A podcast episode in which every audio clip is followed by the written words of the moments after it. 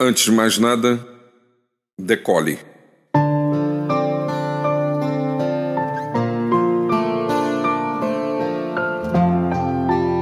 Por que motivo você permanece onde está? O que impede você de seguir adiante e alcançar seus objetivos? As condições são favoráveis e tudo está pronto para você decolar.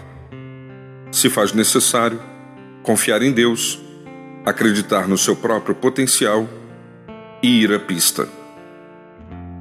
Pare de sabotar seus planos.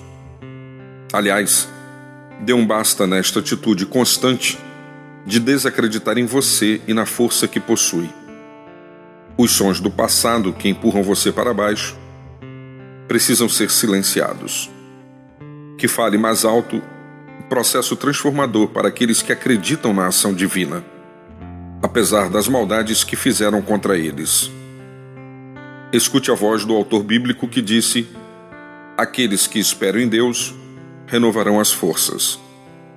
Subirão com asas como águias, correrão e não se cansarão, caminharão e não se fatigarão.